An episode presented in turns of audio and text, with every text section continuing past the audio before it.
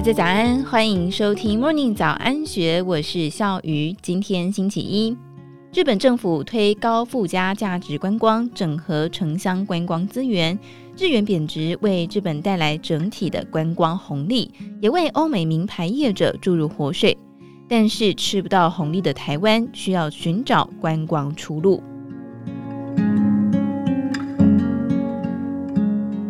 历经疫情两年多的锁国，二零二二年十月份，日本宣布开国。久违的富士山、河口湖、箱根温泉，还有东京迪士尼、大阪环球影城、长崎豪斯登堡等等各处的人气景点，再度引起世界性的旅日观光潮。日本各地都可以见到外国旅客的踪迹。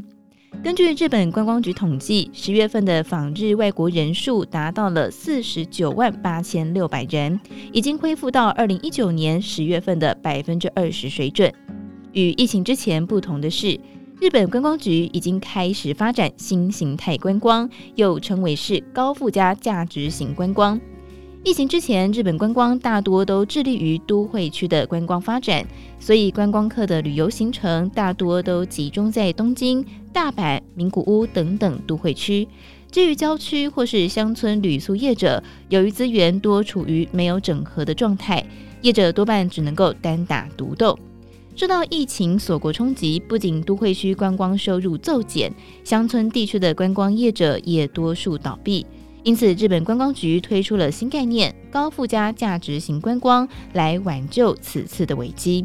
而高附加价值型观光与传统观光最显著的差异在于，传统观光多半都处于单点式的经营模式，意思就是交通、商家、观光地、饭店观光业者多是各自为政、各自竞争的状态。高附加价值型观光，则是将这些点的资源整合呈现。再整合为面，政府与观光业者彼此连线合作，让观光景点变成观光区域。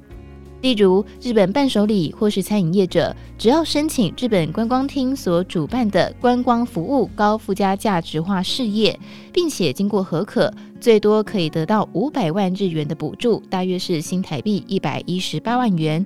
另外，日本饭店也跟客运公司合作，让顾客购买旅游套票，不但不用烦恼交通，还有住宿问题，还比单买住宿或是交通划算。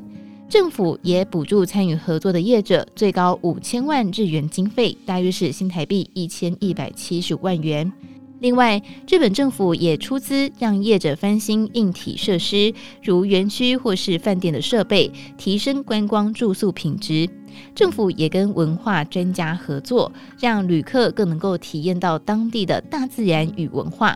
透过住宿、交通、景点、文化的整合，增加旅客在单一观光区域的停留天数。另一方面，目前都会区因为日元贬值带来观光回流，百货精品名牌业界也享受到不少红利。根据日本百货协会资料显示，受到日元大贬影响，十月份一名观光客在日本百货公司的单体消费额大约是新台币四万五千元，二零一九年大约是新台币一万五千元，相较三年之前已经成长了两倍。日本百货业者表示，受到日元贬值影响，许多外国客觉得在日本购买各种的欧美名牌精品相当便宜，特别是价格落在五十万日元左右的名牌包还有手表，取得了亮眼的销售成绩。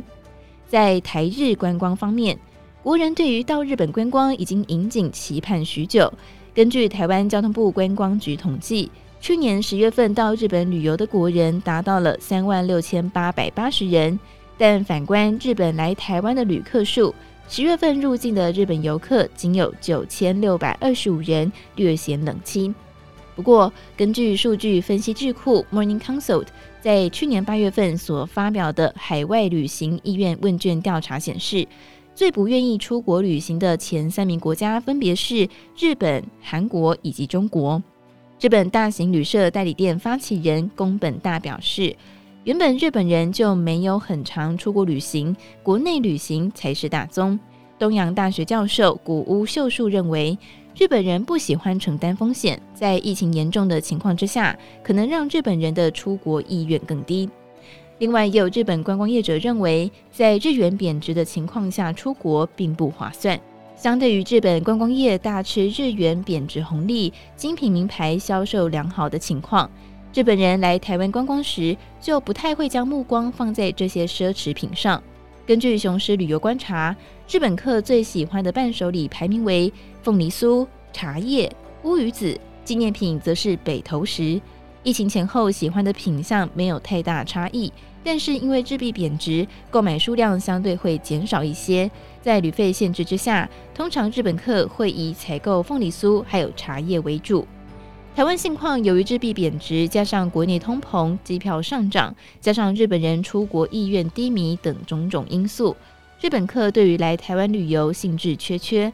雄狮旅游业者期盼，短期希望政府可以放宽日本团费补助金的条件。长期则是希望官方带领业者一同前往现场考察，建立观光国家队，创造综效，希望能够以最大的能量来行销台湾观光。以上内容出自《金周刊》，更多精彩内容欢迎参考资讯栏。如果有任何想法，也欢迎你留言告诉我们。祝福您有美好的一天，我们明天见，拜拜。